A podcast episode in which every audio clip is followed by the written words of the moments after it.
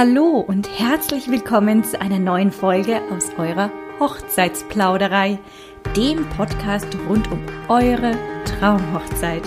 Ich bin Svenja Scheumann, Stimme der Herzen und eure freie Rednerin für euren wohl schönsten Tag im Leben.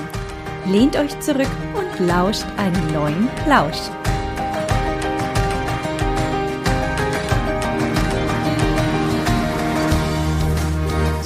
Für diese Folge habe ich mir heute wieder einen ganz besonderen Gast eingeladen. Und zwar ist die liebe Sarah bei mir. Hallo Sarah, schön, dass du da bist. Hallo liebe Svenja. Ähm, ja, die Sarah ist nämlich Hochzeitsplanerin und aus diesem Grund auch genau der passende Gesprächspartner für die heutige Folge, denn unser Thema ist ja Leerläufe gibt's nicht. Leerläufe, darüber sprechen wir heute. Also sprich, wann entstehen überhaupt Leerläufe? Wie kann man sie vielleicht ausmerzen? Oder macht eine Verschnaufpause für die Gäste, für eure Hochzeitsgäste durchaus auch mal Sinn? Ja, aber an der Stelle würde ich sagen, Sarah, stell dich unseren Zuhörern doch am besten einmal selbst vor. Danke, liebe Svenja. Also ich bin die Sarah, bin 38 Jahre alt, Hochzeitsplanerin seit sechs Jahren mache den Beruf mit Leidenschaft und äh, ganz viel Herz. Es macht auch sehr viel Spaß. Ich betreue im Schnitt 15 Brautpaare pro Jahr und äh, ja, über die sechs Jahre ist das jetzt schon eine ganze Menge. Ich bin seit ähm, knapp zwei Jahren Mitglied im Bund Deutscher Hochzeitsplaner und ja, freue mich jetzt heute hier zu sein. Ja, wunderbar. Ja, also in sechs Jahren, da kommen auf jeden Fall viele schöne Hochzeiten zustande. Das stimmt. Gut. ähm, ja, liebe Sarah, dann steigen wir doch einfach mal direkt ein. Sag mal, äh, aus deinem Erfahrungsschatz, ja, der ja wirklich sehr groß ist, ähm, wann entstehen denn in der Regel überhaupt Leerläufe auf Hochzeiten? Also kann man das so kategorisieren, mittags, nachmittags, abends oder wie würdest du das sagen? Also kann man auf jeden Fall sagen, ein äh, Leerlauf, der oft unterschätzt wird, ist tatsächlich bei der Ankunft der Gäste. Man hat sehr oft Gäste, die natürlich zeitig losfahren, gerade Familien, die kleine Kinder haben, die natürlich ein bisschen mehr Zeit einplanen müssen. Und äh, wenn jetzt auf der Einladung äh, steht 14 Uhr freie Trauung oder kirchliche Trauung, sind die Gäste oft schon äh, ja, 30 bis 45 Minuten früher da und stehen dann vor der Location oder vor der Kirche und wissen nicht so recht, was sie mit sich anfangen sollen. Ähm, wenn ich natürlich da bin als Hochzeitsplanerin, kann ich das Ganze gut abfangen, den Leuten auch Infos geben zum Tagesablauf, dass sie sich da auch ein bisschen abgeholt fühlen. Aber gerade wenn man sagt, man ist an der Location und hat die Möglichkeit, vielleicht schon so ein kleines Get-Together mit kleinen Häppchen, und ich rede jetzt nicht von äh, vielen ähm, äh, Häppchen, die man zum Sektempfang hat, sondern vielleicht einfach ein bisschen was zum Knabbern und ein paar Getränke, sind die Gäste gut abgeholt und ähm, haben was in der Hand, haben was zu tun und äh, stehen da auch vielleicht nicht in der Hitze ohne Getränke und äh, warten, dass es losgeht. Das ist verzögert äh, sonst nur die Wartezeit. Wir wissen es alle, wenn wir nichts zu tun haben, das ist nicht schön. Ein weiterer Punkt, wo oft Leerläufe entstehen, ist eben nach der Trauung, beziehungsweise nach dem Sektempfang, bis es dann mal irgendwann weitergeht mit dem äh, nächsten Programmpunkt, ob es Essen ist, ob es das Gruppenfoto ist.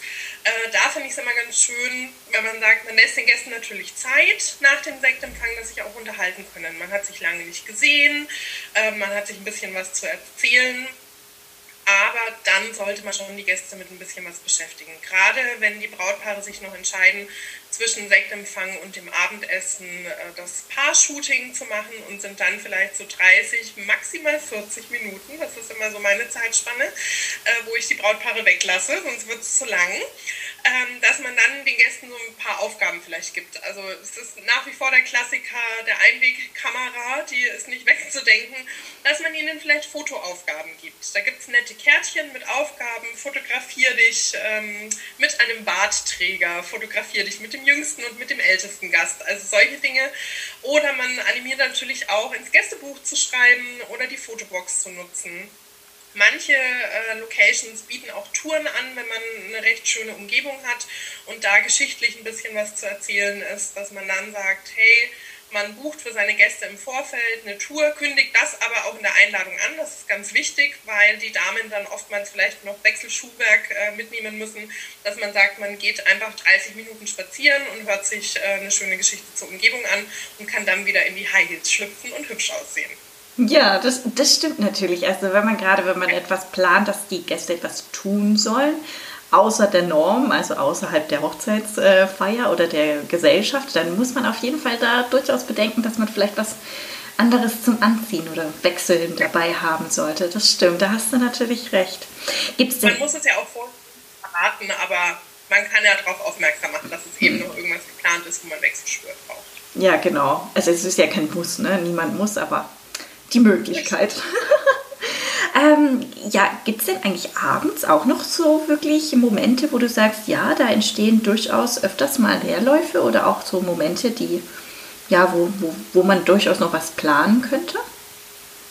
Ähm, eher weniger, würde ich sagen. Es ist oft äh, das wirklich bis zum Abendessen, weil das meist so irgendwo in, in einer zeitlichen Range zwischen 17 und 19 Uhr stattfindet, hinten raus gar nicht mehr so viel Zeit ist, wie viele immer meinen. Also ich bin da auch immer so, wenn ähm, irgendwie Spiele oder so geplant sind, dass ich da oft auch ausbremse, weil wie gesagt, das Zeitfenster ist gar nicht mehr so riesig.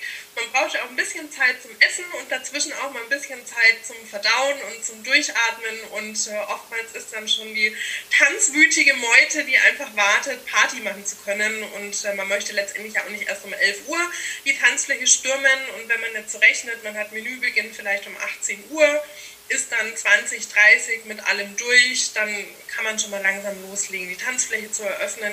Dann ist da gar nicht mehr so viel Luft. Mhm. Also würde ich sagen, am Abend Leerläufe hatte ich bisher eigentlich noch nie.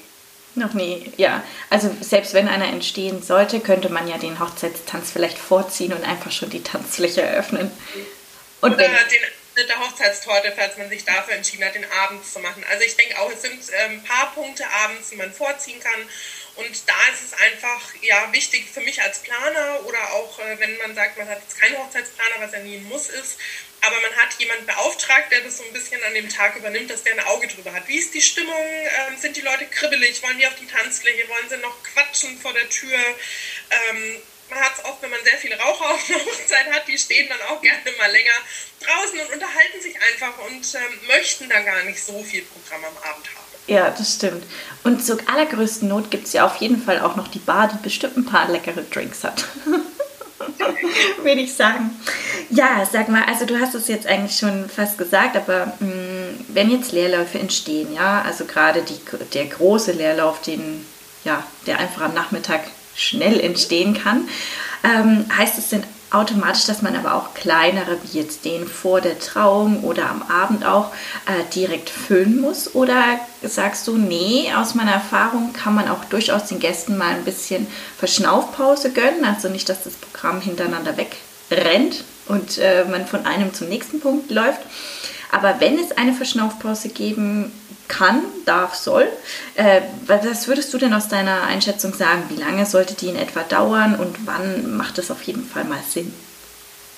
Also Sinn macht eine Verschnaufspause definitiv nach dem Abendessen und da kann man die Gäste auch ruhig mal eine halbe Stunde in Ruhe lassen, sage ich jetzt mal, dass man wirklich sagt, auch da ist wieder Zeit, sich zu unterhalten. Es ist ähm, dann schon eine gelockertere Stimmung, es sind äh, vielleicht auch die Gäste bereit, sich mit äh, anderen Gästen, die sie noch nicht kennen, zu unterhalten. Und man kommt da ja einfach schön ins Gespräch und äh, fühlt sich eben gerade nach dem Essen, wir kennen es alle, man ist nach dem Essen so vielleicht auch mal ein bisschen träge und möchte ein bisschen Ruhe haben, sich kurz zurückziehen oder ähm, vielleicht auch ins Hotel einchecken. Ja, das ist äh, auch eine gute Zeit, die ich gerne nutze. Auch da muss man natürlich bedenken, man muss es mit dem Hotel absprechen, wenn die Gäste so ein äh, Late-Check-In machen. Aber das ist auch eine gute Zeit, äh, wenn es vielleicht vorher äh, taktisch irgendwie ein bisschen schlecht ist. Aber ansonsten, ähm, es müssen nicht immer alle Lücken gefüllt werden. Ich glaube, da machen sich Brautpaare oft viel zu viel Sorgen und Gedanken. Die Gäste werden nicht beschäftigt. Aber das sage ich auch immer, es sind erwachsene Menschen. die schaffen auch, sich 20 Minuten oder 30 alleine zu beschäftigen. Ähm, wo es äh, erfahrungswert äh, technisch tatsächlich Sinn macht, meiner Meinung nach, ist, wenn die Gäste ankommen. Es ist äh, da wirklich, wie ich vorhin schon angesprochen hatte, so, dass die Gäste, die stehen rum, die wissen nicht äh, vorne, hinten, wo dürfen wir hin, wo dürfen wir schon rein, was dürfen wir machen. Und ähm, wenn die an der Location ankommen und es kommt einfach jemand mit einem Tablett und einem Lächeln auf sie zu, dann wissen sie, okay, wir sind A, hier schon mal richtig und B, ich kriege ein Glas in die Hand und ich habe was zu tun. Mhm. Ähm, ab, wie gesagt, ist das einfach schon gelockerter und ähm, auch da begrüßen es die Gäste einfach mal vielleicht drei Minuten äh, alleine spazieren zu gehen, sich umzugucken, äh, vielleicht auch die Geschenke anzugucken, die auf dem Tisch sind, die Fotobox zu nutzen. Also da ist wirklich ähm, mehr Eigeninitiative als äh, zu Beginn, wenn man ankommt. Oder eben auch am Nachmittag. Da sind die Gäste auch noch verhalten. Das stimmt, das ist äh, gerade die Begrüßung. Ist, ich sage es ja auch immer wieder dazu, ähm, der Bräutigam, zumindest auch wenn das Brautpaar jetzt zusammen zur freien Trauung einziehen möchte, ist das natürlich auch eine Variante. Aber irgendwas, irgendjemand sollte da sein, um den Gästen die zumindest zu begrüßen, ob es jetzt die Trauzeugen sind oder die Eltern, also die Brauteltern oder wer auch immer. Aber dass halt die Gäste sich aufgehoben fühlen. Und aus deiner Sicht macht es auf jeden Fall noch mehr Sinn, wenn man dann auch noch sagt, ja, gib ihnen einfach was zu tun. Und was zu tun bedeutet in dem Sinne einfach schon ein Getränk in der Hand zu haben. Dann äh, fühlt man, man kennt das, jeder kennt das, wenn du irgendwo stehst und nichts, nichts in der Hand hast und nicht weißt, wo du hin sollst, macht ein, ein Getränk oder ein Essens, ein, irgendwas in der Hand, macht schon so viel Sinn, dass du dich zumindest etwas aufgehobener fühlst. Vollkommen richtig, bin ich voll bei dir. Also, vergessen, das sind ähm, viele Gäste, die vielleicht eine lange Anreise auch haben und ähm, einfach Durst haben. Hm. Ja, also ja. ganz einfach Durst haben und äh, da dann glücklich sind, wenn sie ein Glas Wasser in die Hand bekommen. Absolut. Ja, bin ich voll bei dir. Ähm, ja, du hast jetzt äh, am Nachmittag schon eine ganz tolle Variante eigentlich angesprochen, die Einwegkamera und äh, sich damit mit ein paar Zettelchen auf den Weg zu machen und da ähm, schöne Bilder zu machen. Gibt es denn noch andere Varianten oder wo du sagst, hey, das passt immer ganz gut am Nachmittag? Also macht da vielleicht zum Beispiel schon ein Spiel Sinn oder auch, ähm, wie du schon sagtest, irgendwie eine Führung oder sowas, aber noch was anderes? Gibt es da irgendwas, wo du sagen kannst, hey, das ist immer schön? Was ich am Nachmittag auch immer noch ganz nett finde, was äh, so ein guter fließender Übergang ist, äh, so eine ähm, ja, Memories-Geschichte, äh, dass man sagt, man hat alte Bilder von den Gästen vom Brautpaar, man hat die aufgehangen, eben an der Kette, an einem Baum, ähm, an einer Tafel.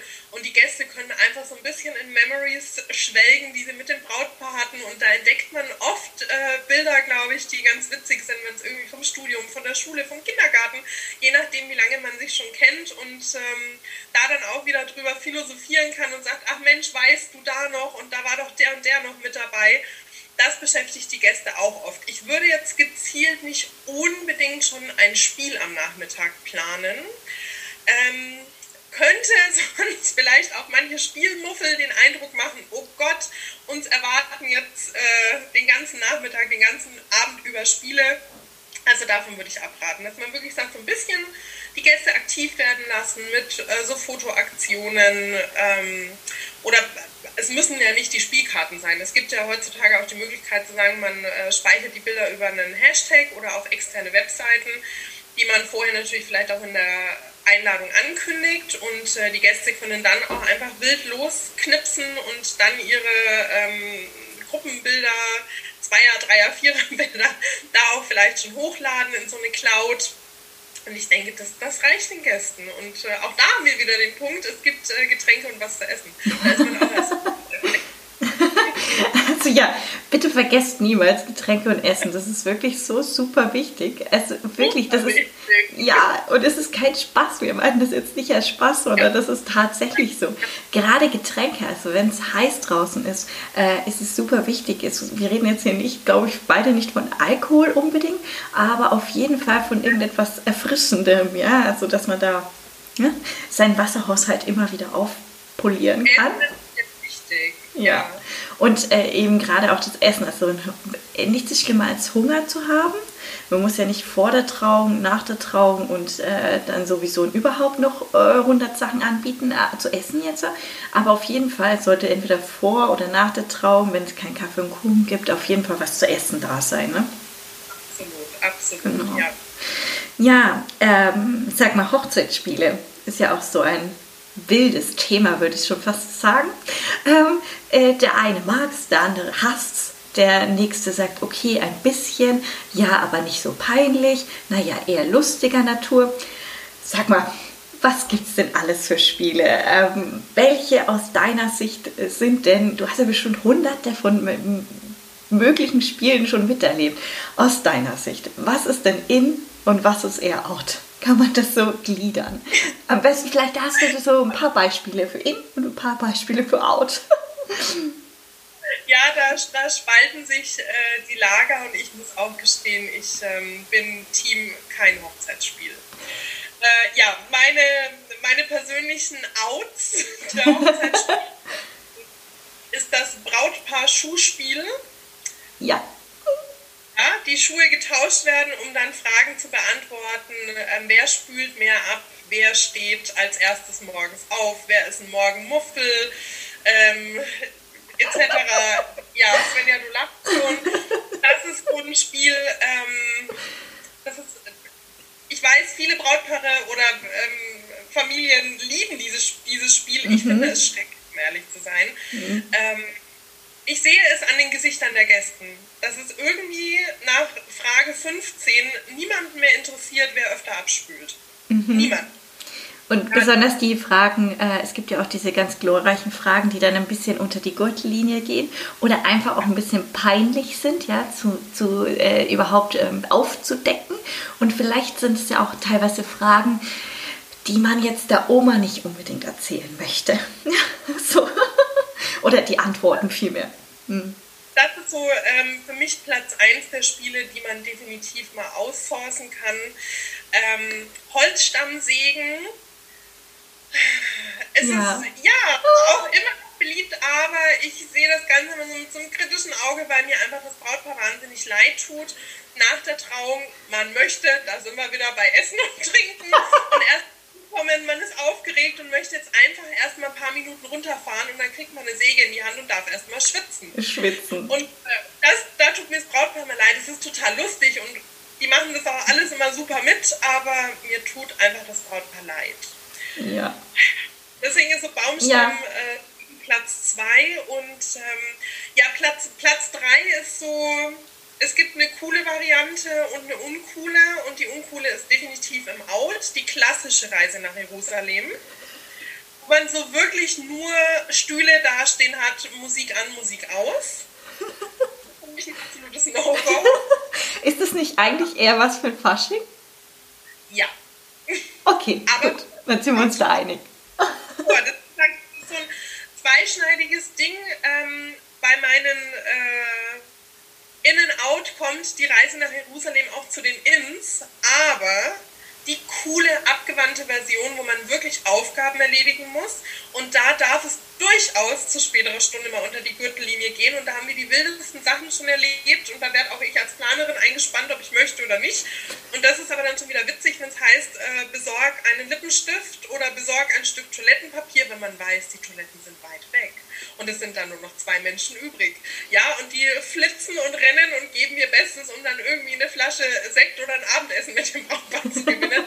Also da kann man dann ruhig kreativ werden oder besorgen BH. Das ist auch immer ganz lustig, wenn die Herren der Schöpfung dann wie wild an den BHs ihrer Partnerin reißen schon fast, ja, dass sie den irgendwie unterm Kleid vorbekommen das ist wirklich ein Spiel, wo ich sage, okay, wenn man vielleicht schon ein bisschen ein, zwei Schnäppchen getrunken hat, ist das wirklich witzig. Mhm. Das ist eher, eher dann am Abend, ne? Also das soll dann schon wirklich fortgeschrittene Stunde sein. Das, das ist wirklich äh, fortgeschrittene Stunde, dass man sagt, nach dem Eröffnungstanz, nach der ersten Runde auf dem Tanzparkett und es wird jetzt vielleicht ein bisschen ruhiger und man kann es jetzt mit einbauen, dann kann man so ein Spiel mit reinschmeißen genauso ähm, ein Spiel, was man abends schön auf der Tanzfläche machen kann, die abgewandelte Version der Reise nach Jerusalem mit einem Schirm, an dem wiederum, ja, Svenja, guckst, an dem Kärtchen hängen mit Aufgaben äh, über das kommende Jahr für das Brautpaar.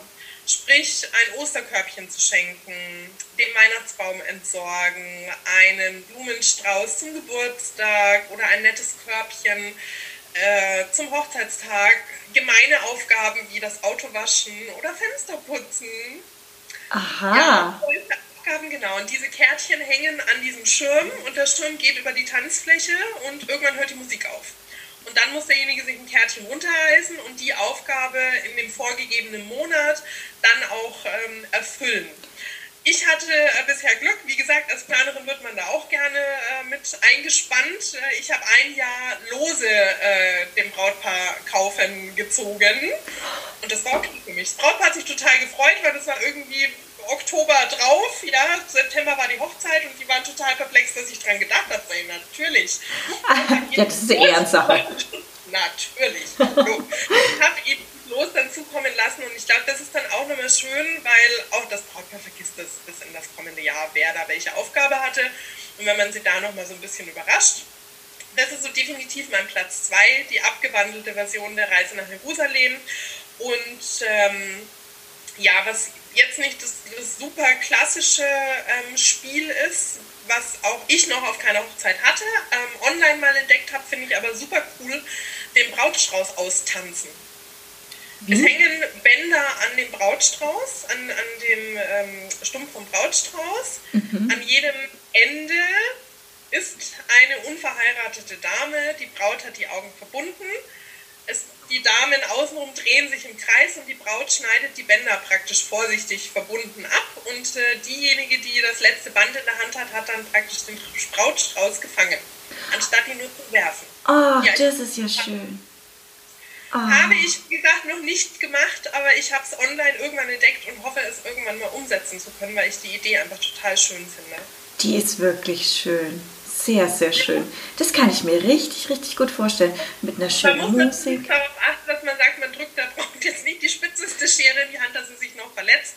Aber auch da kann man ja gucken, vorher so eine abgerundete Bastelschere, dann passiert da auch nicht viel und ähm, die Braut kann dann vorsichtig abschneiden. Ach Mensch, wie schön. Ja, das ist ja. eine tolle Idee. Ich finde auch ehrlich gesagt das Schirmspiel sehr schön. Das gefällt mir auch gut. Ich habe das äh, letztes Jahr, glaube ich, hatte ich es an zwei Hochzeiten und ähm, wir haben auf der letzten Hochzeit den Schirm noch ein bisschen präpariert mit so Leuchtstäben, die man zu Armbändern formen kann. Haben den Schirm dann da noch präpariert und dann sieht das Ganze natürlich auch noch ganz witzig aus, so im Dunkeln, wenn dann dieser leuchtende Schirm mit Zettel und äh, Brimborium über die Tanzfläche fliegt. Ja, weil jeder will ihm ja schnell loswerden, weil er keine Aufgabe erledigen möchte. Und ähm, wie gesagt, es dauert nicht zu lange. Das ist auch mein Punkt, den ich der Familie und den Freunden anrate, macht keine Spiele, die jetzt irgendwie 40 Minuten dauern, da hat kein Mensch Lust zu. Ähm, aber es geht flott, es ist irgendwie so, oh, nimm schnell, nimm schnell, nimm schnell, es flüchten Menschen von der Tanzfläche, ja, also es ist immer ganz lustig. Und es gibt eine gute Dynamik im Raum. Dynamik und ein bisschen Spaß und ein bisschen Lachen und so. Total. Und ich glaube, das ist auch noch nicht so verbreitet, weswegen man das vielleicht auch noch nicht so oft gesehen hat. Sprich, äh, das ist eine schöne Sache. Ja, da überrascht man vielleicht den einen oder anderen Gast sogar noch damit, ne? Durchaus, wenn ähm, Männer, die definitiv vielleicht äh, nicht Fenster putzen können, ich möchte jetzt nicht alle über einen Kamm scheren, aber es gibt ja Männer, die jetzt da vielleicht nicht so bewandt sind und wenn die Fenster putzen ziehen, da gibt es immer was zu lachen. Ne? Oder sonstige ähm, haushaltstechnischen Aufgaben, die Männer nicht so gerne machen. Ja, Witzig. ganz lustig. Witzig, okay, verstehe, ja. Ja, sag mal, aber wenn jetzt das Brautpaar zum Beispiel überhaupt gar keine Spiele haben möchte, also die wünschen sich einfach keine Spiele, das ist nicht ihr Ding, sie, sie sind einfach die, die Anti-Spieler. ähm, wie sollten, sollte das Brautpaar das denn kommunizieren an seine Gäste? Gibt es da irgendwie eine ganz schöne Lösung, wo du sagen kannst, hey, das macht Sinn, da merken die sich das auch alle und es wird auch keine Spiele geben? Einfachste Lösung ist, man hat eine Hochzeitsplanerin, die das machen muss. also ich bespreche das natürlich auch mit meinem Brautpaar im Vorfeld. Möchte ihr Spiele, möchte die keine. Ich habe im vergangenen Jahr in der letzten Saison einige Brautpaare gehabt, die gesagt haben, Gottes Willen, Spiele möchten wir gar nicht. Und das habe ich auch den Familien so kommuniziert. Und dann ist es eine klare Sache, die Planerin weiß Bescheid und dann hören wir auf die Hochzeitsplanerin. Ähm, wenn Brautpaare jetzt nicht mit einer Planerin heiraten, die da vermittelnd äh, dazwischen steht, zwischen äh, den Parteien, würde ich dem Brautpaar trotzdem anraten, kommuniziert es offen. Und letztendlich Familie und Freunde kennt ja das Brautpaar. Und man weiß, okay, sind die da locker drauf, werden die beleidigt, würde das irgendwie den Ablauf stören, haben die da überhaupt keinen Spaß dran? Und würden wir ja ihnen eher so ein bisschen Freude nehmen, als ihnen Freude zu schenken, wenn wir ein Spiel machen. Dann ähm, klappt das ganz gut, auch ohne Planerin, die da sagt nein. Okay. Aber das, da hast du natürlich recht, wenn einer das Zepter in der Hand hat, wie die Hochzeitsplanerin, dann ist natürlich am einfachsten, weil auf die hört wahrscheinlich wirklich jeder, weil allein ähm, ja, die, die Daseinsberechtigung halt einfach bei dir liegt und entsprechend dessen einfach keiner da jetzt dann groß ein Veto einlegt. Ne? Ja, jetzt direkt beim Papa. Der äh, Anzahl der Spiele und ähm, der Ablauf, sage ich auch immer, ich behalte mir da das Recht vor.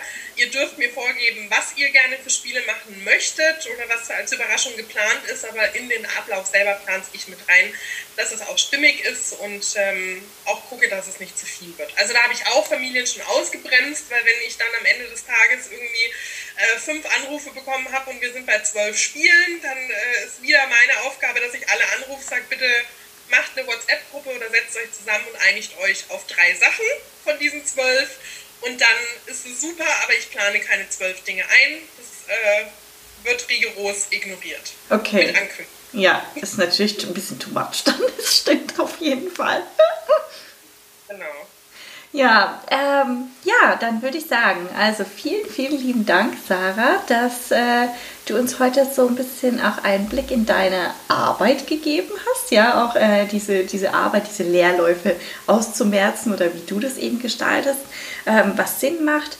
Und ähm, ja, vielen Dank. Vielen Dank, dass ich äh, bei deinem Podcast als Gast dabei sein durfte, Svenja. Hat mich gefreut und äh, ja, vielleicht auch ein nächstes Mal.